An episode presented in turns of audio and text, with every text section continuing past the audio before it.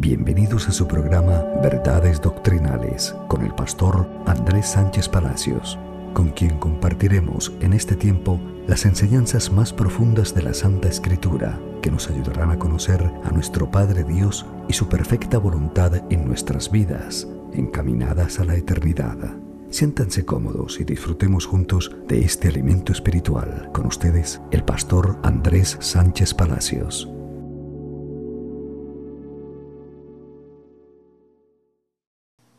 Dios bendiga a la iglesia en esta mañana. Es importante entender cómo viene la salvación para nosotros, la iglesia gentil. Es importante tener en cuenta que la Biblia nos habla muchas veces que de, Israel, del pueblo de Dios, viene la salvación. Y el verso que es muy conocido y que se habla mucho y se lo ha tomado mucho en cuenta, que dice, a los suyos vino, mas los suyos no lo recibieron. Es un verso muy importante también de, de considerar. Sabemos que en este tiempo existen muchas denominaciones o muchos, muchas iglesias que hablan mucho de volverse al judaísmo es importante también conocer cuál es la separación que existe entre la ley y la gracia. No podemos negar que en la ley Dios formó a su pueblo, que Dios hizo cosas maravillosas, cosas que, que en la Biblia nos relatan que podrían llevarnos a, a, entender prácticamente cómo fue establecido el plan de salvación para el mundo. Porque recordemos lo que el apóstol Pablo dice, que todo lo que está escrito y todo lo que ya ha, ha sido eh, inspirado por el Espíritu Santo en los libros, en este caso del Antiguo Testamento, no es más de lo que tenía que venir en el Mesías, del complemento de lo que tenía que venir en, el, en la figura de Yeshua, nuestro amado Mesías y Rey. Pero también podemos nosotros comprender que a partir del sacrificio del Mesías, a partir del sacrificio de nuestro Señor Jesucristo también existe la separación de la ley con la gracia. La gracia le da fin a la ley y comienza un nuevo, un, nuevo tiempo para la humanidad, donde prácticamente ese pueblo que había sido olvidado, ese pueblo que había estado apartado de Dios durante mucho tiempo, ahora podía venir a Dios por medio del Mesías. Y estamos hablando de la iglesia gentil como tal. Y hay algunos pasajes de la Biblia que son muy... Eh, puntuales para poder explicar este tema tomando en cuenta el ministerio de Jesús y cómo Él comienza su predicación en medio de la humanidad, porque recordemos que hubo un proceso antes de que el Mesías pueda eh, iniciar su ministerio. En este proceso Él fue tentado, en este proceso Él fue... Mm, lo encontramos como niño predicando en medio de, del templo, eh, quisieron matarlo cuando nació. En, este proceso de preparación, podríamos decirlo así, eh, pues él tuvo que pasar muchas cosas, pero para llegar al punto donde después de ser bautizado por Juan en las aguas del Jordán, el Espíritu Santo desciende sobre él para, para ungirlo e iniciar el ministerio que daría el inicio a una nueva oportunidad para el mundo. Ya no solo para Israel, recordemos que la salvación vino ahora para el mundo. Y si vamos a la Biblia, en el libro de Mateo, capítulo 4, del verso 12 al verso 25, vamos a ir hablando un poquito acerca de cómo, cómo fue esta salvación tan hermosa que llegó a los gentiles, a quienes nosotros prácticamente no teníamos nada que ver con Israel. Si recordemos que todo lo que, lo que se hacía anteriormente pues era determinado dentro de la ley de Moisés, los 613 mandamientos de la ley de Moisés, pero en ellos no, podía, no cabía prácticamente la gente o la iglesia eh, gentil, sino que simplemente estaba todo direccionado para el pueblo de Israel y como ellos iban levantándose y ellos iban eh, creciendo viendo las maravillas de Dios en el desierto. Mateo 4:12 dice, cuando Jesús oyó que Juan estaba preso, esto ya es cuando Jesús regresa de la tentación, volvió a Galilea y dejó a Nazaret y vino y habitó en Capernaum. ¿sí? Y, aquí es importante eh, entender este, lo que sigue a continuación y pongamos mucha atención. Dice, ciudad marítima en la región de Zabulón y de Neptalí, para que se cumpliese lo dicho por el profeta Isaías cuando dijo, tierra de Zabulón y tierra de Neptalí, camino del mar al otro lado del Jordán. Y es llamada eh, tome en cuenta esto que es llamado Galilea de los gentiles. ¿sí? Esto hace mención eh, el apóstol cuando Mateo, cuando escribe, ¿sí?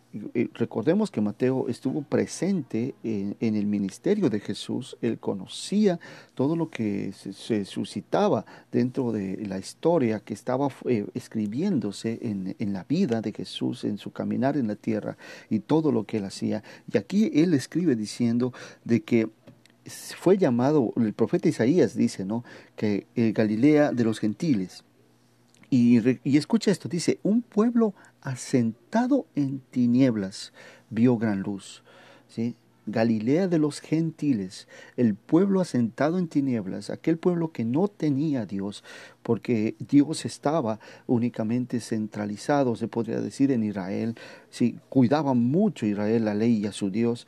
Sí, y bueno, y, en la historia vamos a encontrar de que hubo muchos que no eran israelitas, pero que alcanzaron la misericordia de Dios durante todo el tiempo del Antiguo Testamento. Pero enfoquémonos en el punto de lo que Isaías dice cuando habla acerca de, de la predicación de Jesús, cuando viene a Galilea de los gentiles, un pueblo asentado en tinieblas y ahora ve gran luz porque viene el Mesías.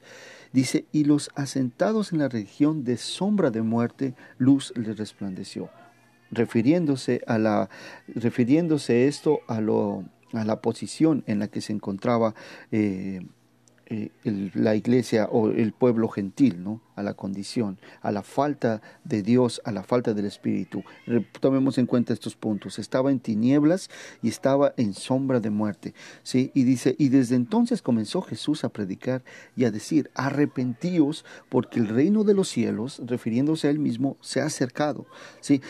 Y andando Jesús en, al mar de Galilea, vio a dos hermanos, Simón llamado Pedro y Andrés su hermano, que echaban las redes al mar, porque eran pescadores, y les dijo, venid en pos de mí, y os haré pescadores de hombres. Ellos, dejándole de instante las redes, le siguieron, y pasando de allí, vio a otros dos hermanos, a Jacobo, hijo de Zebedeo, y a Juan, su hermano, en la barca de Zebedeo, su padre, que remendaban sus redes, y los llamó a ellos, y dejando al instante la barca y a su padre, le siguieron, y recorriendo Jesús toda Galilea, ya estamos hablando de toda Galilea, eh, de los gentiles, ¿sí? enseñando en las sinagogas de ellos y predicando el Evangelio del reino y sanaba toda enfermedad y todas las dolencias y ojo con esto en el pueblo y se difundió se difundió su fama escuche bien, se difundió su fama por toda Siria, que no tenía nada que ver con Israel, y le trajeron todos los y les trajeron todos los que tenían dolencias, los afligidos por diversas enfermedades y tormentos, los endemoniados, los lunáticos y paralíticos, y los sanó, y le siguió mucha gente de Galilea, otra eh, Galilea de los gentiles, de Decápolis, otra ciudad fuera de Jerusalén, y también gente de Jerusalén y Judea del otro lado del Jordán. Entonces con esto podemos tomar en cuenta que se cumple la profecía del profeta Isaías cuando dice claramente que viene a dar luz a un pueblo que estaba en tinieblas y que estaba en sombra de muerte. Sí, esta es la iglesia gentil, la iglesia que no gozaba de la presencia de Dios eh, porque no estaba dentro de toda, de toda la ley, Sí, muchas veces Dios tuvo misericordia durante toda la historia de, de, la humanidad y sanó incluso a personas que no eran israelitas. Eso lo vamos a leer más adelante. Pero sí tenemos que tomar en cuenta de que Dios se fijó en nosotros, se fijó en aquellos que no éramos parte del pueblo de Israel. Hay que aclarar que debemos amar a Israel. De Israel viene la salvación y de Israel viene la vida eterna, de Israel viene el Mesías, de Israel viene la promesa para este mundo. Y eso es importante que lo tengamos en claro, porque si no fuese así, ¿qué sería de nosotros? ¿Qué sería de esta humanidad? Entonces debemos regresar a ver al Mesías de Israel para poder alcanzar la misericordia. Y el Señor nos manda a orar por Jerusalén, el Señor nos manda a, a pedir la paz para esta tierra, que fue el centro de la predicación, que fue el centro y el núcleo de todo lo que sucedió para que hoy podamos alcanzar la salvación. Recordemos que ahí fue el lugar donde nuestro amado Señor y Jesús, nuestro Mesías y Rey fue crucificado y fue puesto en, eh, prácticamente en manos de la muerte para que de esa manera venciese la muerte y pudiese darnos la vida eterna al, al resucitar al tercer día después de haber sido crucificado. Pero volvamos al tema. Entonces, eh, eh, hablando un poquito de que cómo Jesús viene a, cumplir la promesa de Isaías y cómo Jesús viene a iluminar a este mundo con la luz, porque recordemos lo que dice la Biblia en el Antiguo Testamento, que Jesús es la luz del mundo, Él es el día, Él es aquel que, que brilla en medio de la oscuridad. Y, Isaías nos dice que Él vino a dar luz a un pueblo lleno de tinieblas. Entonces, eh, tenemos claro eso. Pero vamos a leer lo que dice Lucas en el capítulo 4, verso 16 en adelante, para poder entender un poco más referente al tema que estamos viendo. Dice la palabra, vino a Nazaret, perdón, donde se había criado en el día de reposo y entró a la sinagoga conforme a su costumbre y se levantó a leer. Ahora ya no estaba en Galilea, ahora estaba en Nazaret, un pueblo netamente que estaba dentro de Israel. Y dice, eh, y se levantó a leer y se le dio el libro del profeta Isaías. ¿sí? Él iba a leer ahora el profeta Isaías y habiendo abierto el libro halló el lugar donde estaba escrito, El Espíritu del Señor está sobre mí, por cuanto me ha ungido para dar buenas nuevas a los pobres, me ha enviado a sanar a los quebrantados de corazón, a pregonar libertad a los cautivos y vista a los ciegos, a poner en libertad a los, a los oprimidos y a predicar el año agradable del Señor. Esta era la promesa que esperaba Israel, porque el profeta Isaías lo había dicho años atrás, y esta era la promesa que ellos anhelaban con la venida del Mesías. Y enrollando el libro, lo dio al ministro y se sentó y los ojos de todos los que estaban en la sinagoga estaban fijos en él. Y comenzó a decirles, hoy se ha cumplido. Miren lo que el Señor les decía claramente, les estaba diciendo a, todos los israelitas, a los judíos, a los que habían esperado durante mucho tiempo la venida de su Mesías, les decía esto, hoy se ha cumplido esta escritura delante de vosotros. Les estaba diciendo, yo soy la promesa que Isaías habla en la palabra. Y todos, mire, y mire lo que pasó aquí, y todos daban buen testimonio de él. ¿sí? Y estaban maravillados de las palabras de gracia que salían de su boca y decían, ¿no es este el hijo de José? Y él les dijo, sin duda me diréis este refrán, médico, cúrate a ti mismo de tantas cosas que hemos, que hemos oído que se han dicho en Capernaum. Y recordemos que Capernaum estaba también en Galilea, y hay que tener claro esto. Dice, y, y haz también aquí en tu tierra, y añadió, de cierto os digo, escuchen bien, Escuche lo que dice el Señor. Y aquí es donde, donde podemos entender nosotros eh, cómo, cómo viene el Señor por la iglesia eh, gentil, porque les dice, de cierto os digo que ningún profeta es acepto en su propia tierra. Y en verdad os digo que muchas viudas había en Israel en los días de Elías Toma en cuenta esto. Estamos hablando de los días de Elías, Antiguo Testamento, cuando la ley regía sobre, sobre eh, Israel, la ley regía sobre el mundo, y dice, y había muchas viudas en medio de Israel en los días de Elías, cuando el cielo fue cerrado por tres años y seis meses, y hubo una gran hambre en la tierra, pero a ninguna de ellas fue enviado Elías. ¿sí? A ninguna de las, de las viudas que estaban dentro de, de, Israel como tal fue enviada Elías, sino a la mujer de una viuda en Serepta de, Sion, de Sidón, perdón, en Serepta de Sidón, que era un pueblo que no tenía nada que ver con Jerusalén. Y dice, y muchos leprosos había en Israel en el tiempo del profeta Eliseo, pero ninguno de ellos fue limpiado sino Naam, el sirio, otro, otro personaje que no tenía nada que ver con Israel, porque no había nacido en Israel, era una persona siria. Al oír estas cosas, todos en la sinagoga se llevaron, se llenaron de ira, sí, se llenaron mucho de ira y, y llevándose perdón, y levantándose, le echaron fuera de la ciudad y le llevaron hasta la cumbre del monte sobre el cual estaba edificada la ciudad de ellos, para despeñarle. Mas él pasó por medio de ellos y se fue. Esto es algo sorprendente de lo que la Biblia nos está mostrando. Si vamos a, ir bueno, recapitulizando un poquito esto, vamos a recapitular un poquito esto y vamos a, entender.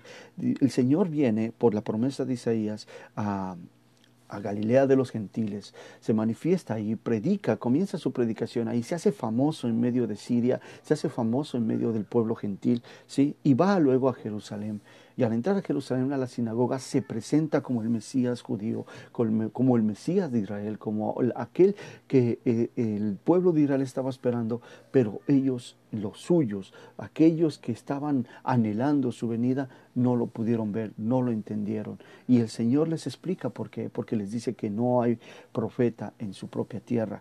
Y también les, hace, les hace ver de que la salvación no solo era para Israel, porque mucho de lo que se habló en el tiempo de los fariseos y mucho de lo que se habló en, el tiempo de, de cuando Jesús todavía no estaba en la tierra, era de que la salvación venía para Israel, pero lo que Dios estaba y lo que Dios estaba proyectando era la salvación al mundo. Y el Señor viene con un plan de salvación para el pueblo gentil, viene con un plan de salvación para que aquellos que estuvieron alejados, aquellos que, que nunca tuvieron los privilegios que tuvo Israel, ahora pudieran por medio del Mesías recibir esa bendición, esa unción, eso que el cielo tiene para todos aquellos que nos hemos acercado a Dios y para todos aquellos que amamos al Señor del cielo. Y, y hay algo maravilloso aquí en esta, en esta historia.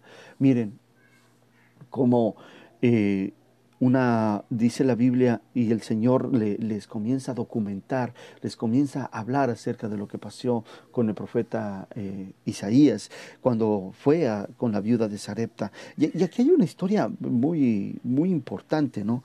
muy importante. Vamos a leer lo que dice Primera de Reyes capítulo 17 del verso 8 al verso 24. Dice la palabra, vino luego a él palabra de Yahweh diciendo, levántate, vete a Sarepta de Sidón y mora allí. Y aquí yo he dado orden allí a una mujer viuda, ¿sí? recordemos en Sarepta, no, que no tenía nada que ver con Israel, ¿sí? que te sustente. Entonces él se levantó y se fue a Sarepta, y cuando llegó a la puerta de la ciudad, he aquí una mujer viuda que estaba allí recogiendo leña, y él la llamó y le dijo, te ruego que me traigas un poco de agua en un vaso para que beba. Y yendo ella para eh, traérsela, él la volvió a llamar y le dijo, te ruego que traigas también un bocado de pan en tu mano. Y ella respondió, vive Yahweh, tu Dios, que no tengo pan cocido, solamente un puñado de harina tengo en la tinaja y un poco de aceite en una vasija. Y ahora recogía dos leños para entrar y prepararla para mí y para mi hijo, para que lo comamos y, dejemos, y nos dejemos morir. Elías le dijo, no tengas temor Ve, haz como has dicho, pero hazme a mí primero de ellos una pequeña torta cocida debajo de la ceniza y tráemela, y después harás para ti y para tu hijo, porque Yahweh Dios de Israel ha dicho así. Miren la promesa que le hace Dios a una viuda eh, que no tenía nada que ver con Israel ni la costumbre como tal, le dice, la harina de tu tinaja no escaseará. Escuche bien, iglesia, la harina de tu tinaja no escaseará, ni el aceite de la vasija disminuirá hasta el día en que Yahweh haga llover sobre la faz de la tierra. Entonces ella se fue, hizo como le dijo, obedeció, creyó, hizo como dijo, y comió él y ella y su casa muchos días. Esto es sorprendente y aquí hay algo que, que va a sorprender a la iglesia cuando yo explique acerca de esta situación que se estaba dando en esta historia con, con Isaías y con esta viuda. Y pero bueno, sigamos con la Biblia. Dice, y la harina de la tinaja no escaseó, ni el aceite de la vasija menguó, conforme a la palabra que Yahweh había dicho por Elías. Y después de esas cosas aconteció, después de que todo esto pasó, aconteció, ¿sí? que cayó enfermo el hijo de la ama de casa. Y la enfermedad fue tan grave que no quedó en el aliento. Y ella dijo a Elías, ¿qué tengo yo contigo, varón de Dios? ¿Has venido a mí para traer a memoria mis iniquidades y para hacer morir a mi hijo? Y él le dijo, dame acá tu hijo. Entonces él lo tomó de su regazo y lo llevó al aposento donde él estaba y lo puso sobre su cama y clamando a Yahweh dijo, Dios mío, aún a la viuda en cuya casa estoy hospedado has afligido haciendo morir a su hijo. Y se extendió sobre el niño tres veces y clamó a Yahweh y dijo, Yahweh, Dios mío, te ruego que hagas volver el alma de este niño a él. Y Yahweh oyó la voz de Elías y el alma del niño volvió a él y revivió. Tomando luego Elías al niño, lo trajo del aposento a la casa y le dio a su madre y le dijo a Elías, mira, tu hijo vive. Entonces la mujer dijo a Elías, escuche bien, ahora conozco que tú eres varón de Dios y que la palabra de Yahweh es verdad en tu boca. Entonces, ¿cómo podemos nosotros eh, entender esta historia o qué estaba pasando aquí? Recordemos lo que dice el Señor en Lucas cuando les estaba recordando a los judíos de que Elías había ido a un lugar que no era Israel a sanar, bueno, a cuidar de la vida de una viuda, a preocuparse por ella cuando había escasez en la tierra. ¿sí? Ahora, entendamos algo según lo que dice el contexto bíblico y el contexto histórico.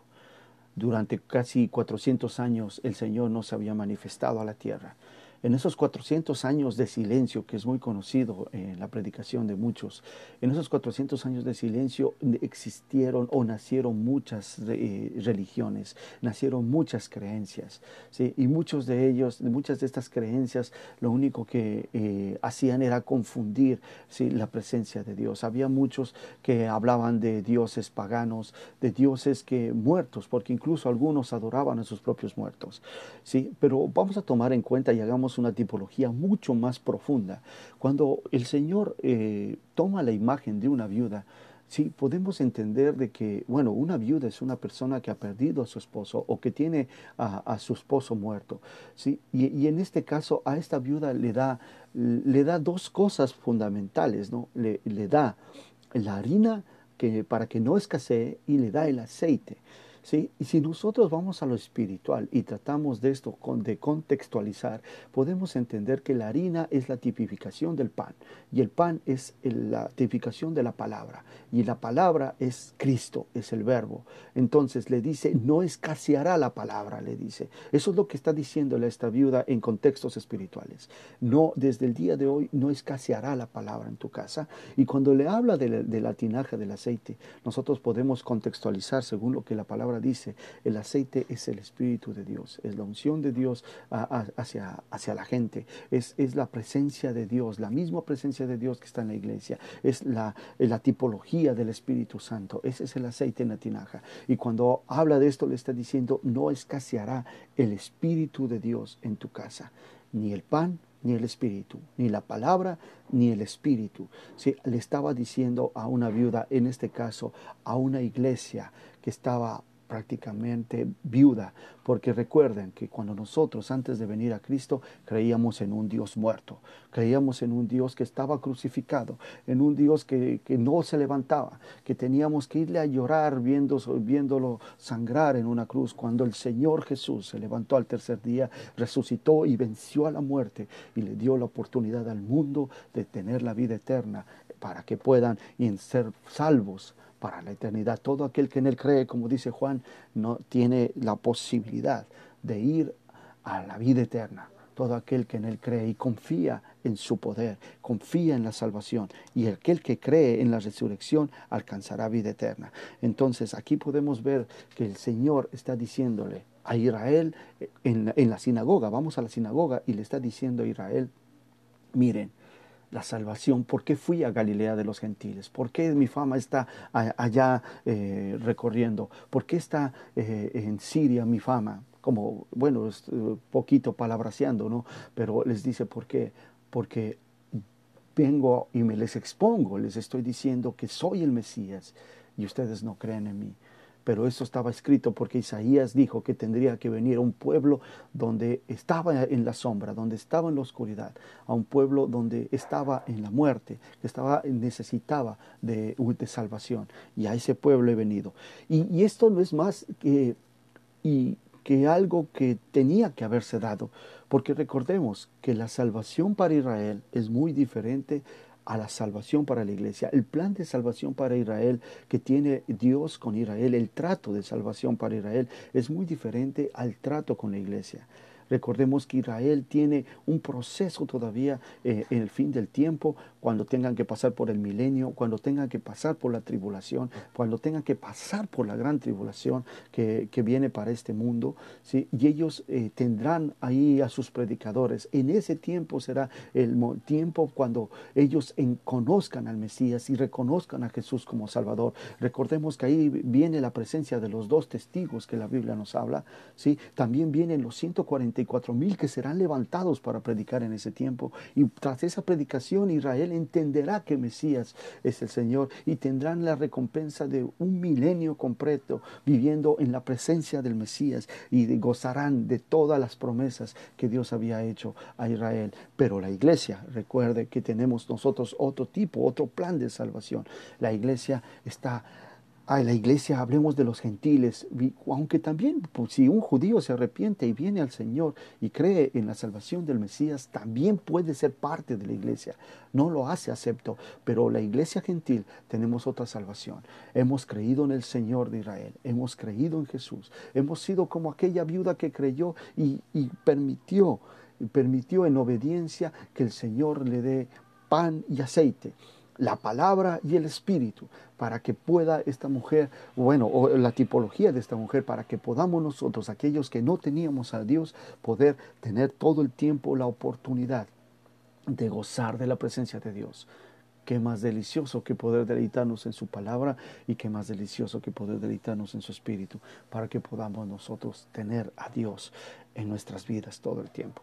Entonces podemos ver que Dios vino por la iglesia, por nosotros, aquellos que estábamos abandonados, por aquella viuda. Y bueno, y en Isaías luego el Señor le dice a las viudas y les dice que Él es su esposo y que no teman. Y, son palabras maravillosas que podemos encontrar nosotros para cuando Dios da aliento, en este caso a las viudas. Pero la tipología que queremos mostrar en este, eh, en este sermón, en este, pequeña, en este pequeño análisis bíblico, es esta, que esta viuda estaba, tipo, tipo, o sea, estaba siendo el prototipo ¿sí? de aquella iglesia que estaba apartada del propósito o, del plan que muchos suponían que venía de Dios.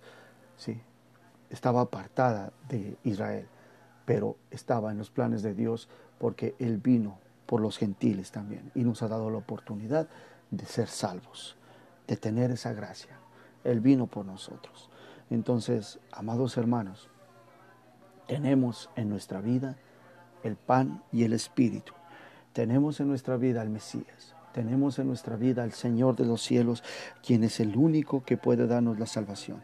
Luego, para terminar con esta charla y hacer un último análisis de los textos que hemos estado leyendo, tomemos en cuenta lo que pasa después cuando muere eh, el hijo de la viuda y pues la viuda muy confundida con todo, va a Elías y, le dice que por qué razón, después de todo lo que ella había hecho, tenía que suceder esto. Y Elías le dice claramente, eh, bueno, él va, ¿no? Toma al niño, lo lleva ante la presencia de Dios, lo lleva a su aposento, lo pone eh, en la cama y ante la presencia de Dios, él clama al Señor pidiendo que, que suceda un milagro. Y Dios permite que este, este milagro suceda y que este milagro se dé en, este niño. Y de esta manera la viuda cree, dice, ahora estoy creyendo, ahora creo en Dios, en el Dios de Israel, dice, y creo también que eh, la palabra de Yahweh tu Dios está en tu boca. Y, esto no es más que la muestra de los dones que Dios también ha dado a la iglesia. La palabra el Espíritu y los dones, en una iglesia que no estaba en los planes de Israel, pero que sí estaba en los planes de Dios. A los suyos vino, mas los suyos no lo recibieron, pero aquellos que creímos en Él, aquellos que vimos eh, y creímos en el Salvador de, Israel, en el Mesías y Dios eterno, aquellos que hemos puesto nuestra fe en Él, hemos recibido la oportunidad, hemos, tenemos la oportunidad de gozar de la palabra, del Espíritu y de los dones para poder nosotros esperar al Mesías y al día que nos lleve a su presencia en el rapto, cuando recibamos a Jesús en las nubes y podamos celebrar las bodas del Cordero. Qué bendición, amados hermanos. Esta palabra nos llena de gozo, de fe y de esperanza. Así que si el Espíritu, la palabra y los dones están presentes en la iglesia, están presentes en tu casa, están presentes en tu vida, no temas todo lo que está escrito, todo lo que el Señor haga. Y si crees, todo lo que está escrito se cumple porque el Espíritu lo ejecuta y los dones harán de que tú puedas seguir ministrando y creyendo que el Señor está con nosotros. Bendito sea el Señor del cielo. Vamos a orar.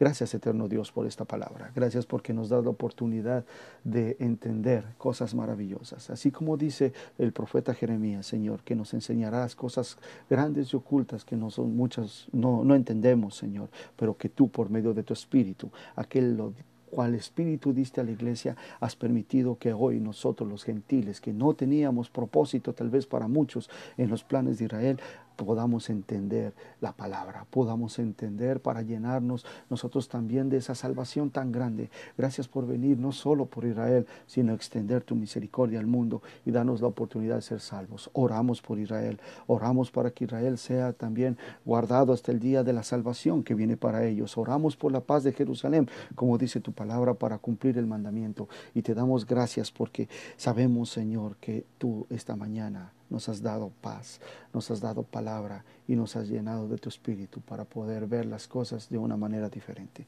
Te bendecimos, Señor eterno. Gracias por esta oportunidad en el nombre de Jesús. Amén y amén.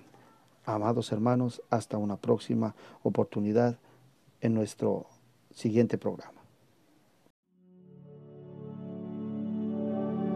Hemos escuchado al pastor Andrés Sánchez Palacios con otro tema de profunda enseñanza para nuestra vida espiritual. Pedimos a Dios que esta palabra edifique y fortalezca su vida y le ayude a llevar una relación más profunda con nuestro amado Señor. Gracias por estar en sintonía. Hasta una próxima oportunidad.